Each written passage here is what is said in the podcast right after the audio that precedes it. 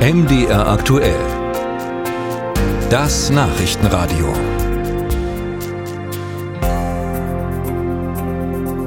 Wir jetzt über die AfD sprechen wollen, die wächst nicht nur in Umfragewerten, auch bei den Mitgliedern legt die Partei deutlich zu.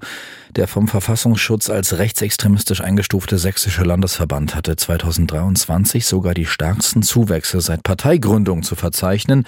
Über 700 neue Mitglieder konnte man in Sachsen vergangenes Jahr gewinnen.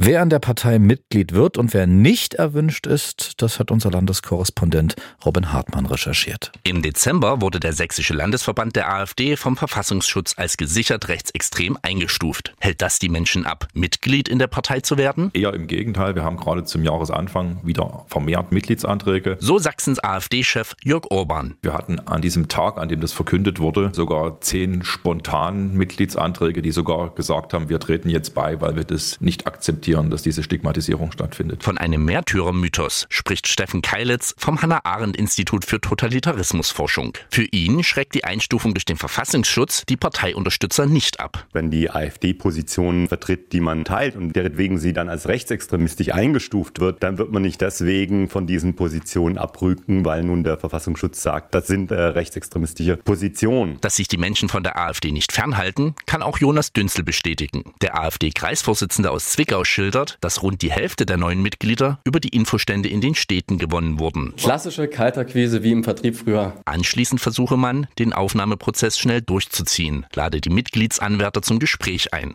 Hier wird auch auf die Unvereinbarkeitsliste geprüft, ob der Bewerber Teil einer extremistischen Vereinigung ist. So versuche die Partei, Extremisten rauszuhalten, so Dünzel. Ich kann ja nur bis zur Stirn gucken. Also ich kann fragen, ich kann danach im Internet recherchieren, Facebook, allgemeine Google Anfragen. Viel mehr kann man ja nicht machen, muss man dem natürlich darauf vertrauen, dass es passt. Dennoch werden rund 5% der Bewerber abgelehnt. Allerdings vor allem aufgrund unterschiedlicher Vorstellungen zur Parteiarbeit. Die Unvereinbarkeitsliste spiele eine untergeordnete Rolle, sagt Dünzel. Wir hatten es jetzt bei den 110 knapp Neuaufnahmen letztes Jahr tatsächlich keinen einzigen, der bei irgendeiner Organisation vorher war, wo wir sagen, das passt nicht zusammen. Deswegen ist das Thema Unvereinbarkeitsliste bei uns einfach aufgrund der fehlenden Praxisbeispiele nicht so entscheidend. Extremismusforscher Keilitz stellt jedoch klar, dass die AfD überhaupt so einen Aufwand betreibe, sei kein Qualitätsmerkmal. Solche Unvereinbarkeitslisten ergeben nur dann Sinn, wenn man ohnehin schon in einem Graubereich äh, siedelt. Das wäre natürlich völlig unsinnig, dass eine klar demokratische Partei wie die SPD oder die Union so eine Grenzlinie ziehen möchte. Und auch Parteichef Jörg Orban ordnet ein. Eine rechtsextremistische Gesinnung grenze per se niemanden von einer Parteimitgliedschaft aus. Anhänger von Pegida oder den Freien Sachsen seien durchaus willkommen in der AfD. Sympathien für bestimmte Parteien oder Strömungen sind überhaupt kein Problem. Gleichzeitig äh, für die eine und für die andere Partei aktiv sein geht nicht. Denn die Mitglieder sollten schon ihren Fokus auf die AfD legen.